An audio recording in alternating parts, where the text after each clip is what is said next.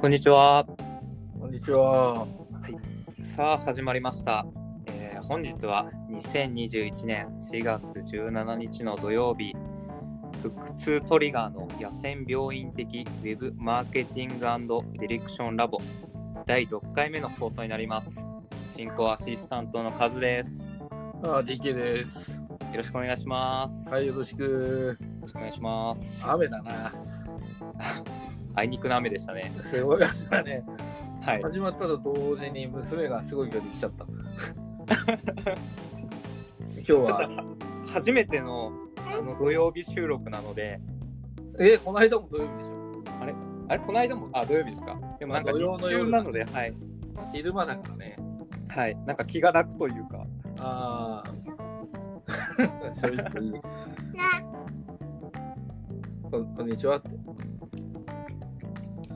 ああれだね、あのー今日、昨日か、はい、あのあこんにちは、昨日からあれじゃない、はい名探偵コナンの映画が始まったじゃん。あーはい、黄色の弾丸だっけバレてます、はい、うん、あ、バレットか、あの赤井さんが。はい、ね、あの、で、昨日、金曜ロードショーで、はい前の映画のやつもやってたでしょ。あーはい、なんか、赤井さんが別、なんかこう、正体がなんとかみたいな、当時すげえ騒がれたやつの映画だよね。うん。だからね、あの、自分、結構知り合いもさ、今日行ってるみたいで、はい。まあ、あの、まん延防止措置だっけはい。が出ちゃったからさ、あのーはい規制とかあんのかもしれないけど、はい。とりあえず今日行くなんて言ってて、あ今日ですか、はい、うん、見に行ってチケるットし、さっ取きんないね、とあれじゃないですか、えチケットもうオンラインで予約しないと入れないんじゃないですかね、そうなんだよね。で、さっきさ、ちょっと出かけてたのよ。で、映画館の近くも通ったんだけどさ、はい。やっぱそこそこ人いたよね。ああ、それいますよね、うん。 だからやっぱりあれだね、あの、あれ1年越しなんでしょそうで確す、か。本当は去年の今頃にロードショーする予定だったやつだよね。はい、ねえ、なんかでもコナンも人気だよね。いや大人気ですよ、しかも今あれでしょ単行本99巻とかなんでしょああ、あそんなにいってるんですか、はい、で、ワンピースも今なんだっけ ?97 巻とか8巻が出たじゃないはい、すごいよね、100い巻。や、すごいですね、なんかこう、昔だったらさ、こち亀って知ってるはい、知ってます、あれとかがもうほんと長寿なんとかって言われてたけどさ。はい。でも意外と調べてみるとさ、ちょっと前まであったけど、ほら、それこそ、カズが好きなナルトだっけはい。とか、ブリーチとかもそこそこ長くやってんだよね。長いですね、だからそう考えるとすげえな、みたいな。だから、鬼滅の刃はすごいあれなんだろうね。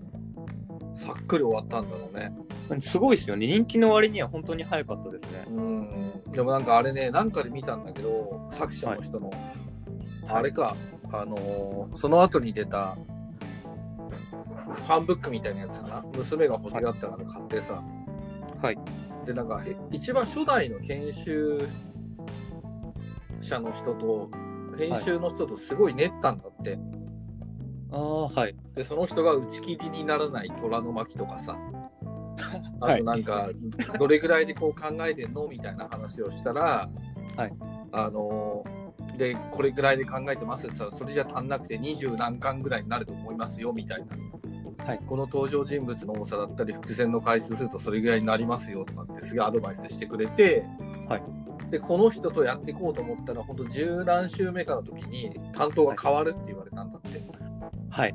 でうんどうすればいいんだみたいになった時にもう向こうできる限りあのこれからの「鬼滅の刃」のストーリーを考えましょうっつって一気に考えたんだってこれすごいよねえすごいですね。でなんかそんなのを見た時に思い出したのがはい。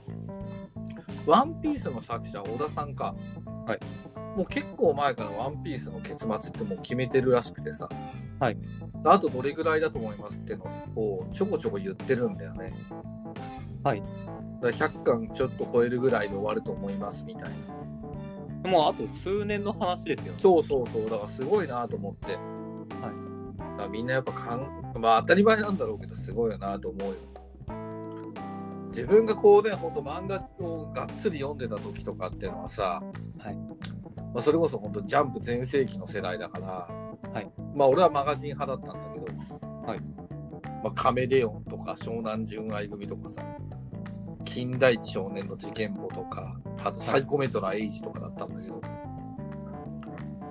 ジャンプで言うとやっぱりこう悠々白書とかルノーニケンシンとかはい。王道なところですね。スラムダンクとかね。はい。でもあそこら辺も20巻とか30巻ちょいちょいなんだよね、全部終わってんのが。だからそう考えると、このコナンの90何巻とか、それこそその時からコナンとかワンピースやってたってことだからね。いや長いですね。すごいよね。に関して言ったら物語がしっかり進んでるのかっていうのがちょっとよくわかんないですよ ね。ずコナン君ずっと小学校1年生だしね。はい。サザエさん、ちびまる子ちゃん方式だけどね。クレヨンしんちゃんとか、永遠に、なんかコナン君小学校1年生だからね。だからあれ終わった後は、ここ1年の話でしたっていう話になっちゃうんだよね。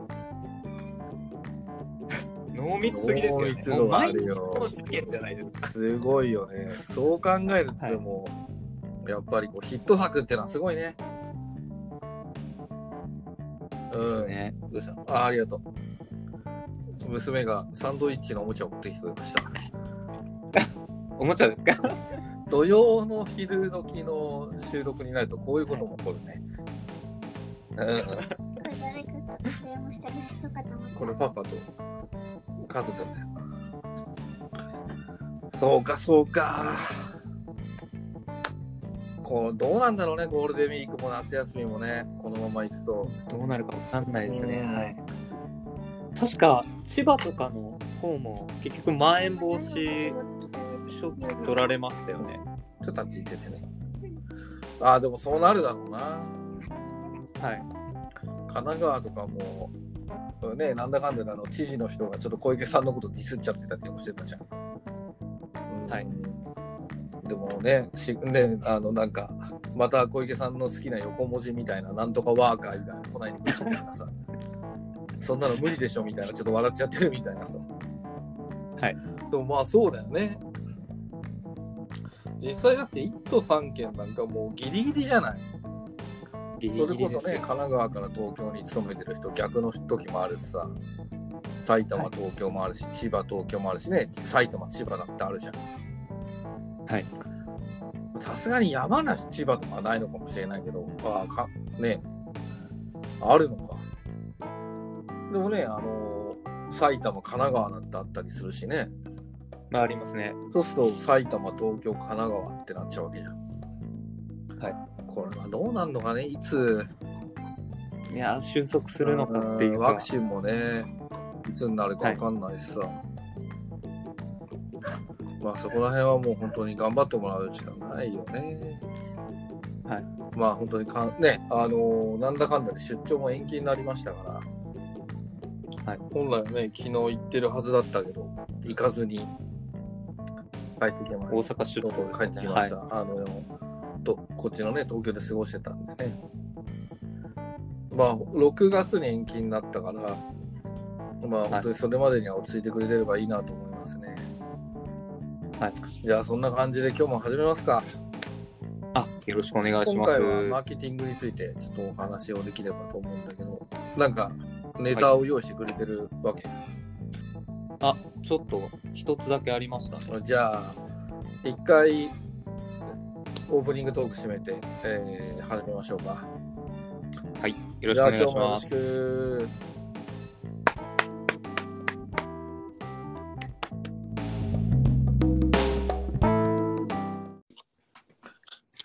はい、じゃあ今日はマーケティング、まあウェブマーケティングがね、はい。ちょっと話、 すごい、すごい勢いで娘が走ってきたんだけど、 こっちにも音聞こえます。あ、聞こえた一つなんか自分調べてあったのがなんですけど、うん。まあこれすごい抽象的な話になってしまうんですけど、まあ、はいクライアントからよくあるあるの相談っていうところで、うん。単純に CV が大きく改善した過去事例を教えてくださいっていう。でこれに対しても、はい、うん。まあこれはなんかすごい病院で別の患者の薬を処方することと同じぐらい危険まあサービスや商材ごとに、えーターゲットも違えば予算感も異なりますし、まあ、クライアントごとに、えー最適なマーケンにマーケティング施策を提案するのが、えー、とマーケターの仕事っていうふうにあるんですけど、あ、それ、なんか見つけたってことね。はい実際に 言われたってことじゃなくて。はい、まあでも言われることもあるけどね。なんかね、そういう質問してくる人って多分ね、マーケティング本当分かってないんじゃないかなって思うよ、俺は。はい。なんかあっさり、こう、なんか今日批判も出そうだけど、はい。なんか要はあれでしょ他社の成功パターンを教えてくれて楽して稼ぎたいですって言ってるようなもんじゃな いそうだと思います。だから、それをやっぱ言われちゃうとさ、はい、こっちとしてはもうやる、まあ、施策は一緒だけど運営する会社も違うし、はい実行する部隊も違うし規模感とかもですもんね。もうか、ね、あのあと結果が出るまでのこう我慢できるっていうところも違うしみたいなさ、はい、そういうことになってくるじゃない。はい、うんだからなんか気持ちはわかるんだけどうんなんかそれ聞いてどうしますみたいな話にはなんのかなみたいな。だから本当にこう社内の不特定多数を納得させるためのデータで使いたいんだっていうんだったら、はあいこの人ってファシリテーターとしてはすごいなとかあと社内の推進者としては強いのかなと思うんだけど、まあ、マーケターとしては本当やべえなって思っちゃうよね。うん結局なんかねその他社の成功事例で食っていけるんだったら会社なんか潰れないからね。はい、うん。なやっぱマーケティングって時には軽視されちゃうよね。はい、うん、そんな優しいもんじゃないよみたいなさ。だってさっきの話じゃないけど、じゃあコナン君とかワンピースみたいな漫画描けばいいんですかって話じゃない。はい。 でもそれで売れるんだったらね、みたいな、食いっぱぐれる漫画家さんいませんよみたいなさ。なんかなんとか系みたいなね、お笑いの芸人のジャンルもあったりするじゃん。でも M1 とかね、R1 とか見ててもさ、毎年やっぱりこうヒットする人って違うじゃん。ジャンルが違うというかさ。これやっぱ前ね話したんですけど、うん。鬼滅の刃がうんあそこまで盛り上がった理由みたいなので、さああ、あの、フェレットでね、特集もされてたからね、れてましうたんけデーど、タも出されてたしね。はい、でも今だとなんだっけ、呪術廻戦だっけはい。うん、あれもだからもしかしたら鬼滅の刃と逆だったらどうなのかなっていうのもあったんじゃないのあうーん、サンタさん今ちっちゃくて可愛いから。うん。呪術廻戦が先だったらさ、はいどうなんだろう、ちょっと呪いとか、ああいうダークファンタジーみたいな内容だから、食べた食べた、ありがとう。ちょっとあっち行ってて。だからさ、あのーはちょっとあっち行っててね、2回経っちゃったから、次ちょっと居続けるとも う、かわいそうなんだよな。だからあの、呪術廻戦が先になっちゃったら、ちょっとこう、受け入れられる層がまた違かったのかもしれないよね。あ変わってましたね。要はだから、鬼滅の刃もアニメが強かったじゃん。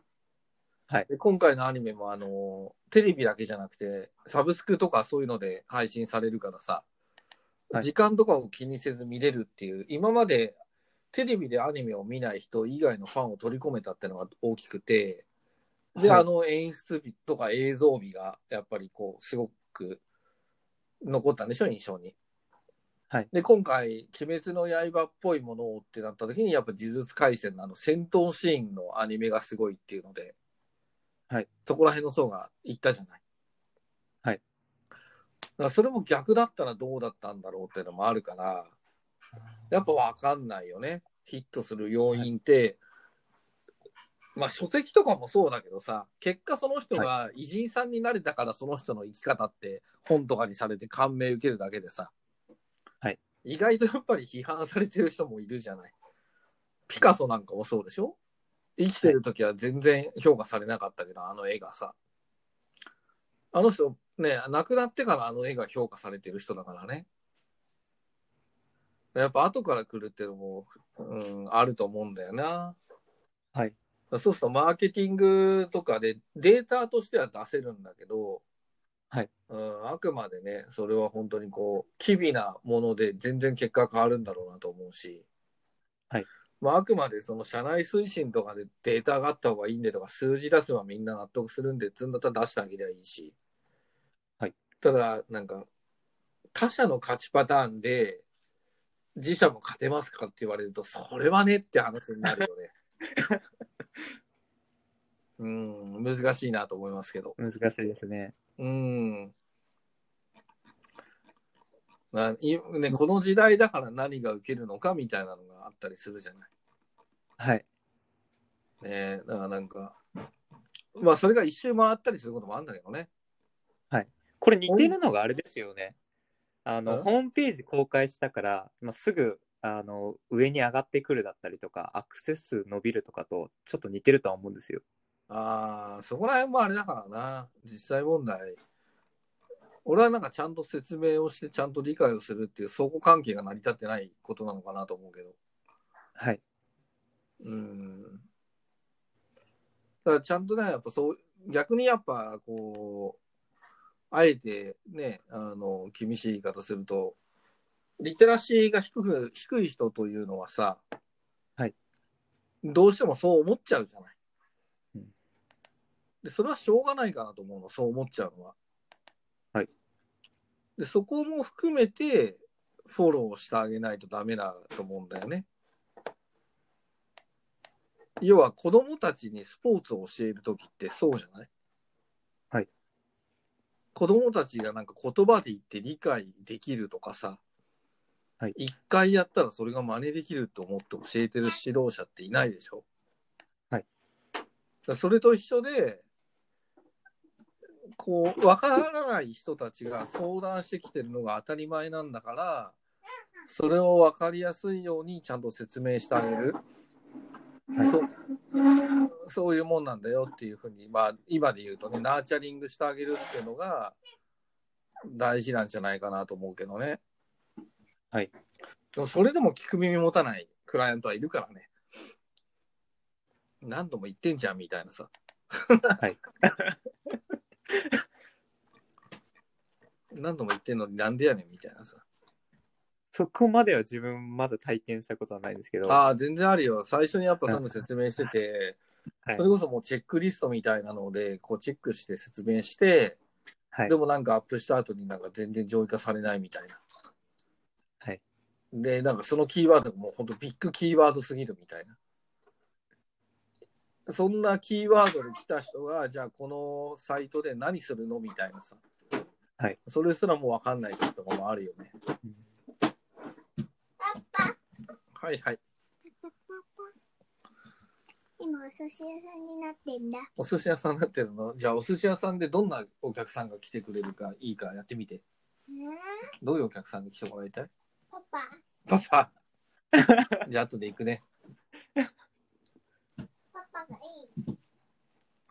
マーケティングのようね、その、結果論を欲しがられちゃうと困るよね。はい。だから結局やっぱフレームワークとかをさ、はめていかないといけないじゃない。はい。まあ、それがね、あのー戦略ベーシックを、まあ、佐藤義則先生が提唱したね、戦略ベーシックだったりとか、ちょっと前だとスウォット分析とかさ、はい。あとね、今はもうやってる人いないけど、ランチェスター戦略とかさ、いろいろなフレームワークであるじゃない。はいだからそれが今の世の中だと、ちょっとこう統一はされてきたような気もするなとは思うけどシンデレね。ラ。ただそれをちゃんとこう自社にはめられるかとか、自社の思いをそこに落とし込めるのかっていうのがやっぱすごく難しいような気がする。みんなそこで苦戦してない、実際問題。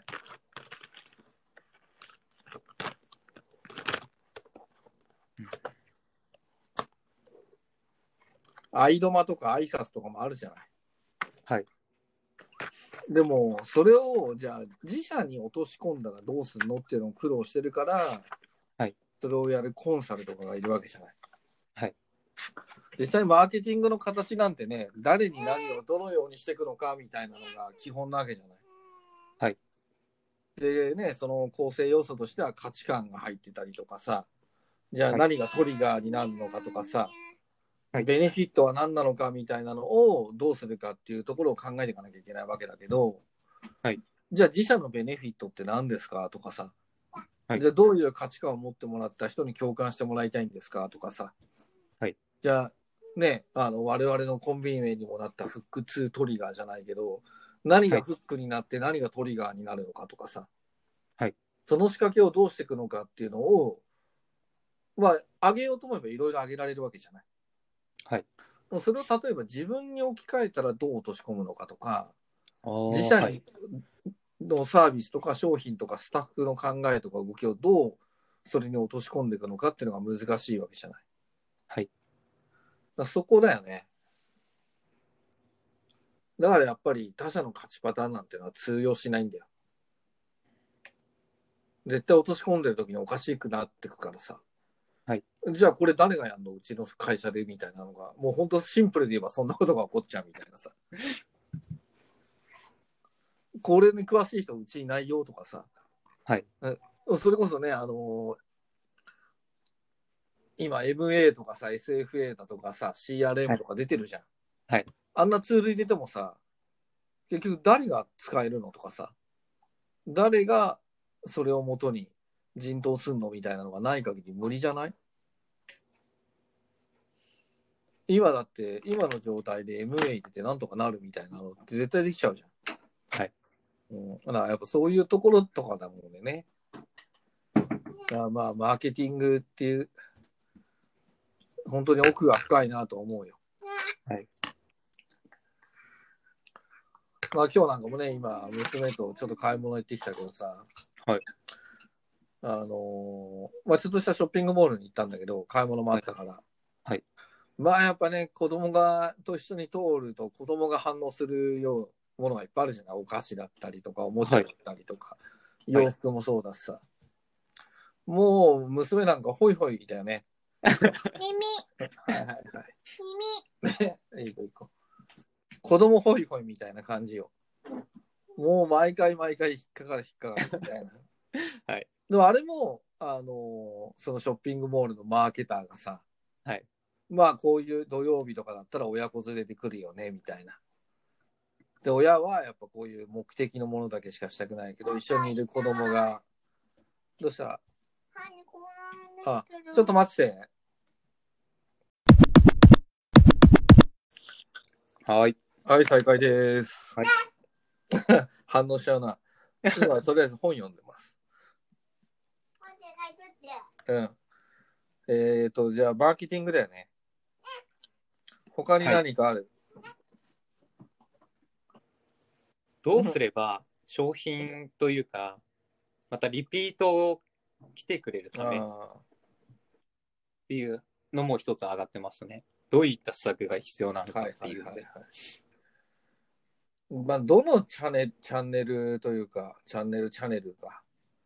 で、はいあの、リピートにさせるかっていう、まあ、商品を買ったリピートにするやり方と、はいまあ、来店とか来場を促すために、はいはいリピート、サイトのリピートになってもらうのって結構施策が違うじゃない。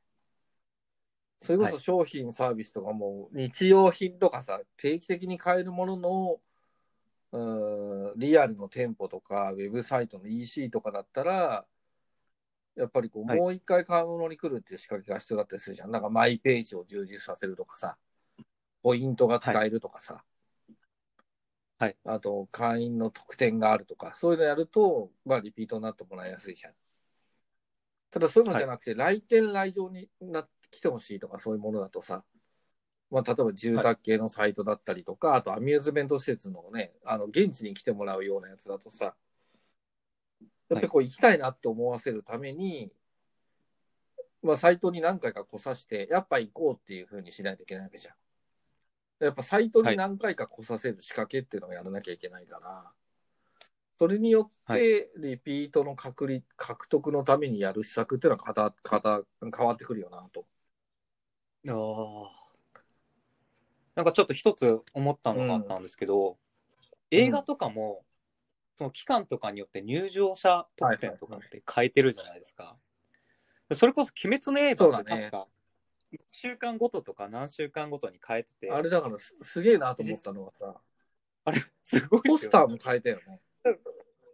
変えてます、変えて最ます。初はあのじょ前半の敵のとのポスターでさで、はしばらくしたら後半の敵のやつに変えたじゃんあれだからはいうまいなと思ったよねはいたあと原作を知らない人への配慮だとも思うしさはいで得点もかゼロ感をんゼロ感だよねあのカズモがね、あの見に行って別にいらないんでっつってお土産としてくれたゼロ感、はい娘がすごい喜んでたけど、あれをプレゼントするよって言ったりさだからその後はまた変わったんでしょ、変わってまあれもす。やっすぱぐに変わ2りま回3回に来させるための仕掛けだよねす。はい、実際、本当にその家族連れとかの、そうですかじね。ゃないのしかも2回3回、そうですね。あのよくさあの自分は世代だからさ、セイント・セイヤ理論を言うじゃんあの、主人公の仲間たちが何人か魅力的なのがいてみたいなそれに対しはていこう先輩の組織があるよみたいなのさだから、はい鬼滅だったら炭治郎たちとか善逸伊之助たちですの同期組と柱じゃない。はいはいでちょっと前でジャンプで言うとやっぱブリーチのイチゴたちで黒崎イチゴだっけ彼らと、あと後手13体だっけはい。隊長たちがいるみたいなさ。はい。でもこれってあーセイントセイヤなんだよね。要は、セイヤっていう、ペガサスセイヤっていうブロンズセイントの、セイヤたちと同格の仲間たちと、先輩のゴールドセイントっていうさ、12星座のセイントがいるっていうさ。はいで、今ね、やっぱあの、歴史とかでもやっぱ人気のある新選組とかもそうじゃん。南蛮隊みたいな感じで、南蛮隊組長みたいなさ。はいやっぱこう、アイドルで言うと、AKB とかさ、モーニング娘。とかもそうなのかな、グループで打ち出すことによって、自分の推しみたいなさ。はいだからそういうのをやって商品にコレクション性を求めさせるやり方っていうのはやっぱどい時代を変わってもいつもあんなと思ってさ。柱、例えば鬼滅の刃で言えば柱2人のシールもらったらさ、やっぱはい 9, 9人ほ揃えたくなっちゃうじゃん。はい。とか、自分の好きな何人か欲しいみたいなさ。で、それもう一回映画見に行けば、ランダムでもらえるって言ったらやっぱ行きたくなるよね。なります、これはね、コレクションの思考をくすぐったやり方だよね。だからビックリマンのシールとかもそうなんじゃない昔か昔にすればさ。カードガスとか知ってる、知ってます。あれも知ってコレクション性じゃん。はいでもみんなあのね、100円だかなんだかでこう買うわけじゃない。はい。だからそういうのも、なんかマーケティングだよね。こういうものを出せば、こういうふうにキャラクターが売れるんであれば、揃えたくなるよねっていう心理を逆取ってリピートにつなげるっていうさ。はいユーザー心理をちゃんとこう、考慮して、マーケティングのプロセスを設計してるよね。はい。だからそう考えるとやっぱあれじゃない、ディズニーとかもそうじゃん。もう究極のあれなんかマーケティングされてるじゃない。ますパレードとかですか、定期うん、的とかなも。そうだし、あの施設でイベントとかあったりするじゃん。はいだから正式じゃないのかもしれないけど、やっぱりこう、マニアとかファンの中では、隠れミッキーをどれぐらい探せるかとかさ、ああいうのがあるじゃない。はいそういうのも全部見つけるためにもう一回行こうとかなるわけじゃん。だかはいらそういうファン心理をくすぐるマーケティングっていうのも大事だし、それぐらいファンになってもらうっていうのも必要だよね。だから漫画とかで、ゲームとかで言えば、やっぱ魅力的なキャラ造形っていうのは絶対必要なんだろうしさ。ストーリーもそうなんだけど、自分が好きだっていう客あのキャラクターを埋めるかっていうのも大事でしょ。はいで、セイントセイヤで俺はすごいなと思ってるのが、ちょっとね、あの、ギャグみたいな風に話してるから、なかなか伝わんないけどさ、でもマーケターとしてはセイントセイヤってすげえなと思ったのよ。で、なんでかっていうと、その、主人公たちのブロンズセイントっていう、銅だよね。銅のセイントの5人がいるんだけど、それよりも人気があるのが、その上位にいるゴールドセイントっていう、要はは12い星座のセイントたちなのよ。で、これはい12星座っていうのがもうポイントなのよ。わかるわかんないです。絶対、 12星座絶対誰しも該当するじゃん、12星座だったら。だから自分が何座ってなるじゃん。あああ、これはいが。うまいなと思って。ではい昔本当に俺たちが子供の時は、このセイントセイヤの星座で、若干カースト制度が生まれたぐらいのものがあったのよ。強さちょ順っででとす悲かしいんだけど、 はいその人気のないキャラクターとか、の12人の中でもちょっと悪役がいて、それの星座に当たってるやつはもう本当セイントセイヤ嫌いだったも んね。ただ強いキャやつもいるのよ。かっこいいキャラとか。はいはいだからそれはまあみんなセイントセイヤ好きだよね。だって自分の星座なの。これはもう本当同調心理みたいな感じだよね。はい。俺じゃんみたいな、私じゃんみたいなのをうまくこう、引っ掛けたファンの獲得の仕方だよね。だって誰だってそのセイントセイヤの最も人気のある12人のキャラクターと同じものを持ってるんだもん。はい。だからこういうのってすごい、すごいなと思うね。そこまで考えてやってないとは思うけどね、当時は。でも今はそれを利用して、俺なんかは水亀座だから、やっぱ水亀座って結構かっこいいキャラクターなんだよ。しかも主人公5人の核の中の1人の師匠役なのよ。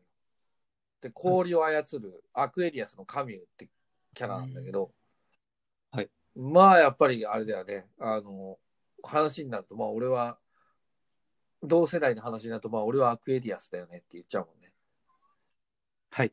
だからやっぱりアコアクエリアスもそうだけど、まあ双子座、 ジェミニ、あと獅子座、レオ。ここら辺は人気だったかな。あと技がかっこよかったのが、ヤギ座とか、エクスカリバーっていう、こう何でも切れる死闘みたいな。はい。聖夜じゃなかったんですか聖夜は伊手座なんだよ。サジタリアスっていう。はもう元々ストーリーが始まった時に亡くなっちゃってた、はいゴールドセイントの星座で。はいだから聖夜がなんかそのサジタリアス、ピンチになるとサジタリアスのクロスを切れるっていう設定だったんだけど、はいでも人気だったのはやっぱ技がかっこいいとか生き様がかっこいいっていうキャラが多かったよね。はい。結構そんなに活躍はしてないんだけど、キャラがかっこよくて、しかもはアニメの声が、あの、ガンダムのシャアの人だったのが、サソリ座のスコーピオンのミロってキャラクターだったんだけど、はいそいつの技がスカーレットニードルっていう、こう指先でこう、突き刺すみたいな技なんだよ。まあ、それは人気があったよね。真似がしやすいじゃん、その。まあね、はい、しやすいですね。スコーピオンのはそのスカーレットニードルって指先でつく技で、カプリコーンのそのシュラってやつの技がエクスカリバーって手刀だったから、その二つは結構真似してたよね。まあ子供の頃ね。はい。 で、あれはほらフィギュアにもなってるからさ、セイントセイヤは。はいそれをクロス着させてフィギュアで集めるっていう、そのコレクター性とかでやっぱりファンは多いし。今ガンダムのほら、ガンダムとかと一緒だよね。だからそういうのを生むっていうのもやっぱマーケティングだよね。どういう漫画だったら、ストーリーだったらっていうのもそうだけど、やっぱこうはい魅力あるキャラクターを埋めるかっていうさ。はい。だから今もう娘なんか、今 YouTube で見てるけど、プリキュアなんかもそうなわけよ。もう、あれとかもうルーツで言っちゃえば本当に、セーラームーンとかじゃないの、女の子が変身で戦うっていうのはさ、今まではやっぱ男の人がみたいななってたのがさ、はい。で、プリキュアはもう1年ごとにこうキャラクターが変わってるけど、やっぱりその世代の女の子たちがハマるわけじゃない。で、はいグッズも売れるしさ。だからこれもやっぱマーケティングの賜物だよね。うん。だからマーケティングって本当奥が深いよ。深いですね。まあ、ここら辺をね、ほ本当にこう、しっかりやれる人なんかは、やっぱ何やってもうまいよね。もうセールスのこう、センスが高いというか、はいこの商品のいいものは何で、それをどういうふうにユーザーに好きになってもらうかっていうのが答えの方程式みたいなのがあって、だったらこういう売り出し方をした方がいいっていうのを知ってるんだろうね。だからそこがこう設計できるんじゃん。すぐパッてこう浮かぶというかさ。はい。まあそういうふうになりたいよね。だそしたらウェブサイトのコンテンツはこうでとかさ、アイキャッチのイメージはこうでとかさ、はいこういう仕組みがあった方が人が何回も来てもらえるよとかってのもさ、言えるんだろうな。うんで、その制作実績とかプロジェクト実績が、その要は一番最初に言ったさ、はい成功事例になるわけじゃん。しかもそれが例えば数の勝ちパターンみたいになるとかっこいいよね。かっこいいですね。うんだからそういうとこじゃねえかな。だからね、結局何が言いたいかっていうと、楽して成功するってことはないってことよ。もう何でもかんでもやっぱそこまで考え抜かれてるってこと。はい。うんだからマーケティングは本当に深いよ。ね。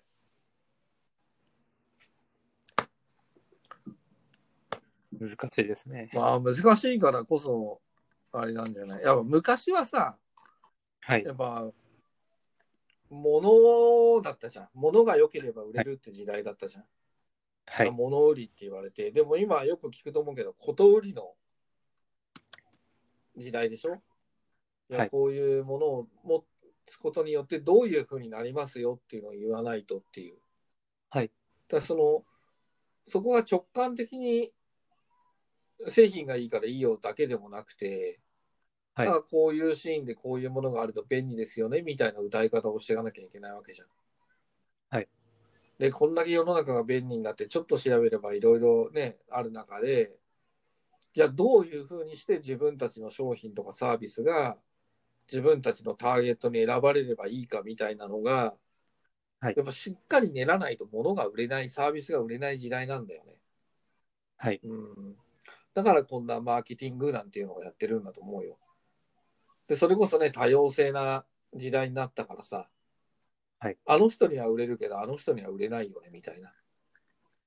同じ性別、同じ年代なんだけど、やっぱ価値観が違うから、まあ、インドア、アウトドアだったらもう商品違うじゃん。はい。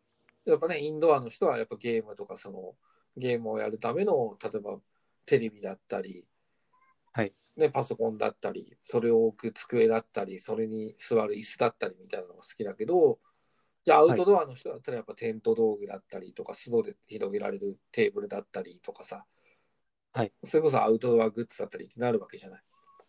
はい。まあ自分たちが誰に対して何を売っていくものなのかっていうのが、まずやっぱ根本に分かってないとダメで。はい。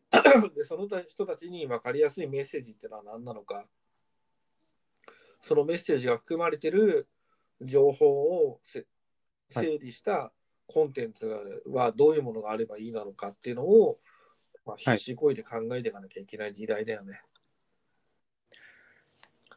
実際なんかクライアントからうん、案件入れいただいた時とかって結構ペルソナ像とかってもうはっきり決まってるケースって多いんですかんペルソナ像っていうか、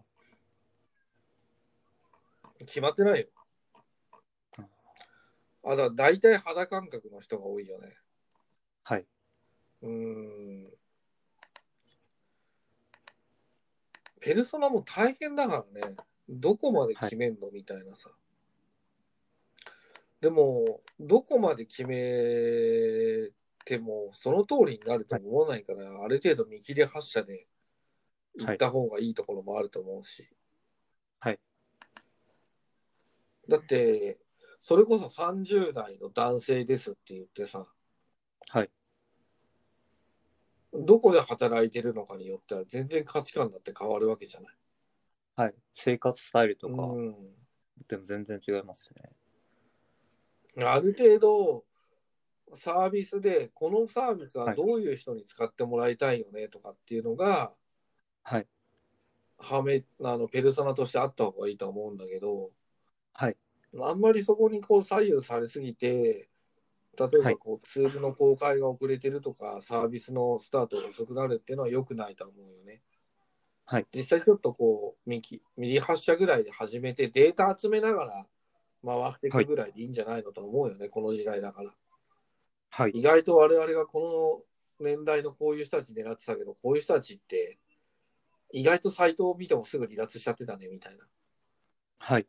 でも案外問い合わせ来る人たちってこの人たちなんだよねみたいになったら分かったらさ、そっちにシフトしちゃった方がいいじゃない。はい。そういうとこなんじゃないのだからやっぱり冒頭に出た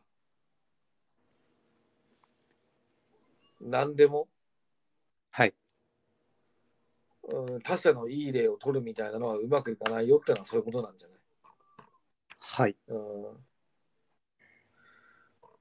実際問題やってやりながら改良していくっていうことが大事でしょっていうだから PDCA ってそういうことじゃないのみたいな、はいうん、それを高速で回すっていうのがアジャイル型って今言われてるようなものなんだろうしさはいそこができないと、うん、どんなもので良いものやったとしてもやっぱりこうずっと時代に乗り遅れてるっていうのを繰り返すんじゃないはい、うんある程度固めたらやっちゃうみたいなね。それでいいんじゃないでしょうか。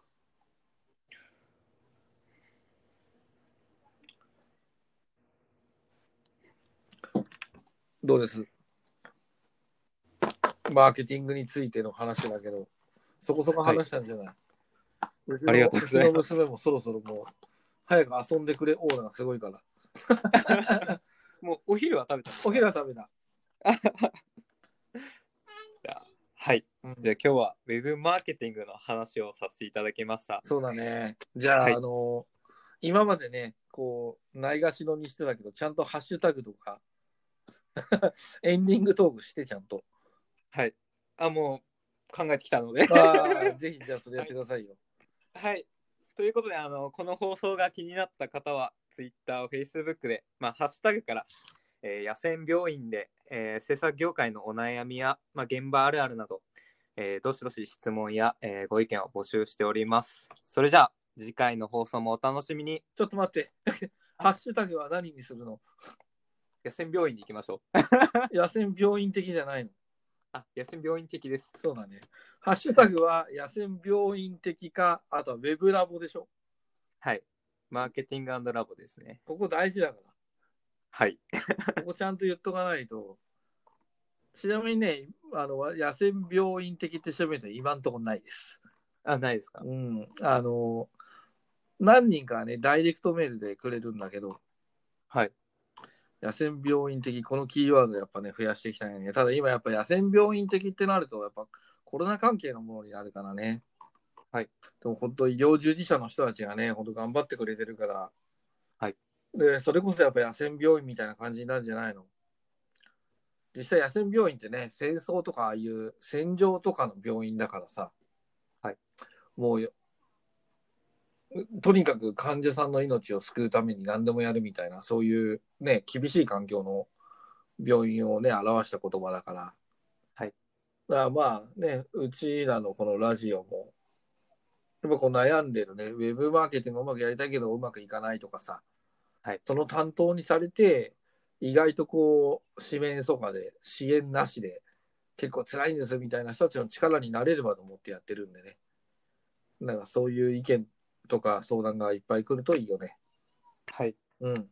そんな感じで締めてほしかったな。ですね。もう第6回なんですけど。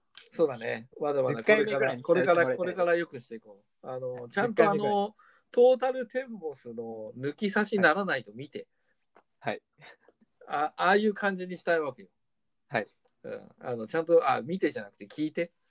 はい。うん。あんな感じのラジオにしたいんです。